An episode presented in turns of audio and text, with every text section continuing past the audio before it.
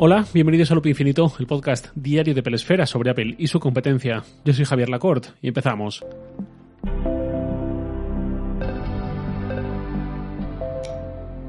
Hace un par de días o así, WhatsApp anunció que iba a tomar medidas contra las aplicaciones que permitían espiar, entre comillas, a otras personas en WhatsApp. No espiar en el sentido de husmear conversaciones ajenas, que es otro cantar muy diferente, sino las típicas aplicaciones que te permiten monitorizar cuándo está en línea y cuándo no un usuario de WhatsApp. Estas aplicaciones llegaron porque WhatsApp no permite ocultar ese estado en línea y está ahí bien visible para cualquiera que tenga tu número y eso permitió que algunos desarrolladores automatizaran la monitorización de si un usuario está en línea o no y luego crease reportes con esa información. Yo alguna vez investigando este tema, este tipo de aplicaciones, he visto los informes que sacan esas aplicaciones y crean mapas de calor diarios o semanales con los patrones de conexión de cada persona o pintan bloques concretos de minutos en los que se divide un día en función de cuándo ha estado alguien conectado o desconectado. O lo que es todavía más jodido son las aplicaciones que permitan hacer ese seguimiento a dos o a más personas a la vez para extraer también un porcentaje de probabilidad de que estén chateando entre ellas en base a cuándo, cuánto tiempo pasan eh, las dos a la vez en línea, cuándo se desconectan al mismo tiempo, etcétera. Caso típico de uso de esto. Persona que sospecha que su pareja está hablando con otra persona y recurre a este tipo de aplicaciones. Esta aplicación lo que hace es ver constantemente cuándo el número de teléfono de cada una de esas personas están online y cuándo no, ve si hay correlación entre ellas, cuánto coinciden, cuánto no, y a partir de ahí el cliente de esa aplicación, la persona, decide si le cuadra o no o lo que sea. Bueno, estas aplicaciones no hacen nada ilegal como tal, ya sea para monitorizar a una persona o a dos o lo que sea, sino que están simplemente explotando una característica de WhatsApp que es esta necesidad de mostrar siempre si una persona está online. Eh, es algo que esa persona que quiere saber esto y que usa estas aplicaciones puede saber por ella misma, solo que tendría que pasar las 24 horas enfrente del ordenador, apuntando cuando uno está online, cuando no. Entonces esto lo único que hace es automatizar eso. Como decía, WhatsApp se ha animado casi en 2022 a acabar con esto, pero solo de forma parcial ha decidido que ese en línea no aparecerá a quien no tengamos en nuestra lista de contactos, con lo cual las máquinas que usan este tipo de aplicaciones no podrán ver si estamos en línea o no porque usan números que no tenemos guardados. La gente que sí que tengamos en nuestra lista, eso sí podrán seguir viendo él en línea. Yo apuesto a que estos mismos desarrolladores no tardarán mucho en sacar una solución con la que sea posible dar acceso a nuestro WhatsApp directamente, a WhatsApp Web, a ese servicio, que nos garantizará que jamás escribirá nada a nadie, ni ningún humano leerá nuestros mensajes, pero necesitará acceso a este WhatsApp web de nuestro número para poder seguir haciendo esta especie de espionaje. Para mí es una solución parcial, o ni eso, porque hace muchas lunas que WhatsApp debería haber incorporado una opción que nos permita desactivar ese en línea de forma completa, con cualquier persona. Y es más, diría incluso que estaría muy bien que viniese desactivado por defecto y así nadie pudiese ver si estamos conectados a WhatsApp o no, quien quiera que lo active, pero escoger bien que sale por defecto no es algo muy poderoso. Quizás muchos penséis, eh, pues pásate a Telegram, que tiene esta opción. O quizás menos gente penséis, yo uso iMessage, que no tiene esta opción en absoluto directamente. Bien, me parece bien. El caso es que una aplicación de mensajería, donde hablamos con otras personas y los grupos, tiene sentido cuando podemos acceder a todas las personas con las que queremos hablar o con las que tenemos que hablar. En Telegram están las personas que están y sobre todo creo que especialmente de ciertos demográficos. Y en iMessage, muy a mi pesar, están las personas que están. Podemos usar Telegram, iMessage u otras aplicaciones del estilo para hablar con las personas con las que podemos hablar por ahí. Yo también lo hago, pero WhatsApp, siempre lo digo, no es que haya triunfado en España, es que es una religión, es casi un estándar.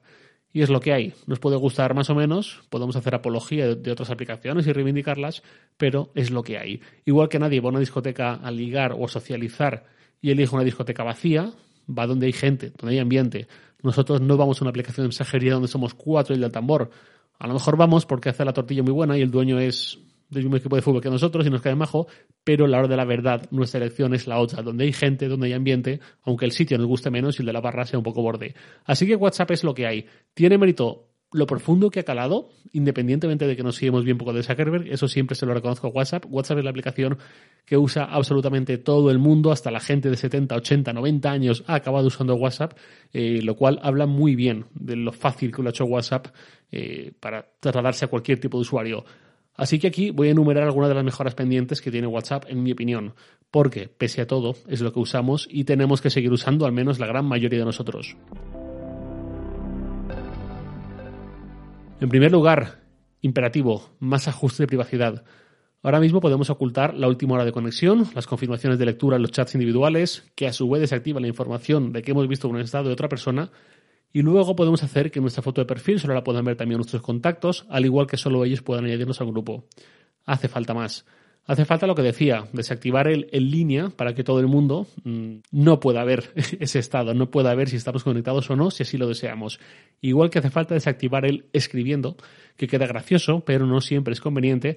Y también estaría bien desactivar notificaciones de lectura en los chats grupales.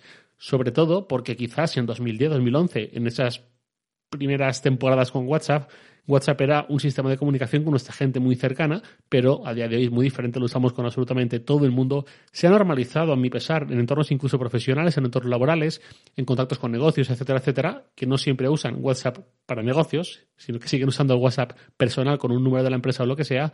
Pues bueno, eh, con este cambio de escenario, así es un poco como lo veo yo. En definitiva, tener la opción de que enviar mensajes en WhatsApp sea algo más similar a enviar un SMS. Luego otra mejora que he hecho mucho de menos en WhatsApp son las reacciones con emojis. Esto lo tiene Slack, lo tiene Discord, cada vez lo tiene más aplicaciones. En un plano distinto, mm, peor también lo tiene InMessage incluso, pero no con cualquier emoji, sino con unas poquitas reacciones predefinidas. Pero bueno, me refiero a poder añadir esas reacciones debajo de cada mensaje con un emoji, con el que sea. Esto sería muy útil, por ejemplo, para grupos, porque muchas veces hay mensajes que mucha gente mm, tiene, entre comillas, que contestar, y esos son más mensajes, más notificaciones innecesarias, redundantes, con estas reacciones sería mucho mejor esa gestión de las respuestas. Eh, por ejemplo, un grupo en el que alguien dice, yo no puedo ir que estoy enfermo. En vez de todo el mundo diciendo, mejórate, mejórate, ponte bueno, pues un emoji de un corazón, de una rosa, de una mano rezando, lo que sea, todo el mundo va picándolo y queda más discreto e integrado. Quizás os parezca un poco frío mm, decir que no hay que desearle buena salud a un enfermo, sobre todo cuando es amigo, eh, sino que con algo con lo que nos ahorremos tiempo y notificaciones ya cumplimos, pues quizá no sea el mejor ejemplo, pero ya me entendéis. Otro caso de uso para las reacciones, seguramente más humano, las encuestas. Eso es algo muy habitual en grupos, para elegir un sitio para cenar, un día para juntarnos a comer, cualquier cosa. Asignando un emoji a cada acción de la encuesta es muy sencillo que la gente vote sin apenas fricción y sacar resultados pronto, sin que haga falta que WhatsApp implemente encuestas como tal. Pongo un ejemplo muy concreto. Yo esto lo uso en Discord. En un club de lectura, yo me encargo a principios de mes Después de juntarnos a hablar del libro en cuestión, todo el que forma parte puede proponer libros para la próxima sesión de un mes después y yo me encargo de escribir todas las propuestas, cada una con un emoji relacionado con el título del libro, y la gente va votando, simplemente añadiendo su reacción a ese mensaje con el emoji en cuestión. Cuando ha pasado un par de días, cerramos y el más votado queda como libro para este mes. Es súper cómodo, no hay que ir con doodles ni con enlaces que mucha gente pase a abrir, etcétera, etcétera. Esto en WhatsApp facilitaría tanto muchos eventos en grupos de amigos al cabo del año que yo hasta pagaría por ello. Más cosas. Hilos, por favor, necesitamos hilos. También como en Slack, también como en Discord, donde poder desarrollar conversaciones a partir de un mensaje. Conversaciones más temáticas. Lo cual es ideal para grupos donde muchas veces se acaban entremezclando conversaciones y se hacen muy largas es muy difícil seguir el hilo, sobre todo para la gente que no puede estar tan al loro. Yo, por ejemplo, trabajo desde casa con el Mac, no me cuesta mucho, pero tengo amigos que trabajan y no pueden llevar su móvil encima durante horas, ni mucho menos trabajan frente a un ordenador, pues a veces salen y se encuentran con 50, 100, 300 mensajes en un grupo. Si los temas importantes se tratan en hilos, es más fácil enterarse y no perder la cuerda. Otra opción, más capricho quizás, pero que también se muy bien, es una búsqueda avanzada. La búsqueda actual de WhatsApp funciona bien, es muchísimo mejor que la de iMessage, que es lamentable, pero estaría muy bien acotar por fechas, por grupos, por personas, por más opciones. La búsqueda de Twitter, por ejemplo, está muy bien, es completísima. Si bien hay que usar comandos que no todo el mundo conoce, o bien hay que acceder directamente a un buscador avanzado que Twitter no publicita apenas. Otro buscador muy bueno es el de Discord, que también va por comandos, pero la propia aplicación enseguida los desvela, te invita a usarlo muy fácilmente, te informa de qué opciones tienes. Algo así en WhatsApp sería genial. Seguro que vosotros tenéis más ideas para mejorar esta nuestra aplicación. Me gustaría leerlas si queréis compartirlas conmigo. Y ya para cerrar, paso a leer la pregunta de un oyente, eh, tema deportivo, que es, este oyente es José Manuel Alonso, y me dice, buenos días, una intro. Después de todo esto, a ver si me puedes ayudar. Yo ya no soy usuario de Apple, entreno con un reloj de Garmin que me da opción de planificar y seguir entrenamientos por intervalos en carrera. Mi mujer tiene un Apple Watch Series 5 y ha empezado a entrenar con un preparador. Este le pasa los entrenamientos a través de Training Peaks, pero aunque los resultados se exportan a posteriori de la aplicación entreno de Apple Watch, no hemos encontrado forma de planificar de forma previa las series. No sé si me he explicado. Al final recurro a tu experiencia en ambos temas, Apple y el running, a ver si nos puedes sacar de dudas. Siento haberme extendido tanto. Pues gracias, José Manuel. Lamentablemente, la aplicación nativa del Apple Watch para correr, para hacer ejercicio, es muy simple. Entiendo que sea simple para resultar sencilla y amigable a cualquiera, pero sí es cierto que en cuanto pides algo más se queda corta. Y efectivamente no se pueden planificar series desde esta aplicación nativa, pero sí que hay bastantes otras aplicaciones que lo permiten. Eh, y mi favorita en particular es una que descubrí hace poquito, o mejor dicho, la descubrí, la conocía desde hace mucho, incluso por recomendación de muchos de los oyentes de este podcast, pero nunca me la descargué porque nunca sentí que me hiciese falta. Y si me puedo ahorrar tener una aplicación de un tercero cuando una nativa me sirve, me la ahorro. Total que hace unos días, poco, ya sentí que realmente quería algo más, justo también para programar series, lo que comentabas por la personalización de la pantalla de inicio también, para poder tener el mapa en la muñeca mientras corro y tener rutas de Wikiloc exportadas a esta aplicación, sobre todo porque dentro de poco empezaré a correr un poco por montaña y me vendrá muy bien. Y la aplicación esta, la verdad es que es la bomba. Se llama Work Outdoors. Eh, Work Outdoors, con el icono amarillo. Visualmente es un poco MS2, la verdad. Hasta los mapas te llevan un poco a 2004 pero es tan buena, tan compleja en el buen sentido, tan personalizable, que yo me la he quedado. Encima es de pago único, 5 euros, sin suscripciones, sin historias, muy recomendable, sobre todo para hacer series y tal. Un matiz es que esta aplicación es una aplicación para el Apple Watch, no para el iPhone. La app de iPhone sirve para gestionar la del Apple Watch, para añadir rutas, para modificar las pantallas durante la carrera, etcétera, pero no es como Runkeeper o la de Nike o Runtastic o todas estas en las que puedes iniciar y monitorizar la carrera desde el propio iPhone. Esta es solamente para Apple Watch. Hay más aplicaciones, pero yo solo he probado esto y es la que recomiendo para el ejercicio con el Apple Watch cuando queremos algo más que lo que ofrece la nativa.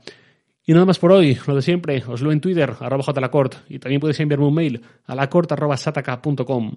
Loop Infinito es un podcast diario de Pelesfera, publicado de lunes a viernes a las 7 de la mañana, hora española peninsular, presentado por un servidor, Javier Lacorte, y dado por Santi Araujo. Un abrazo y hasta mañana.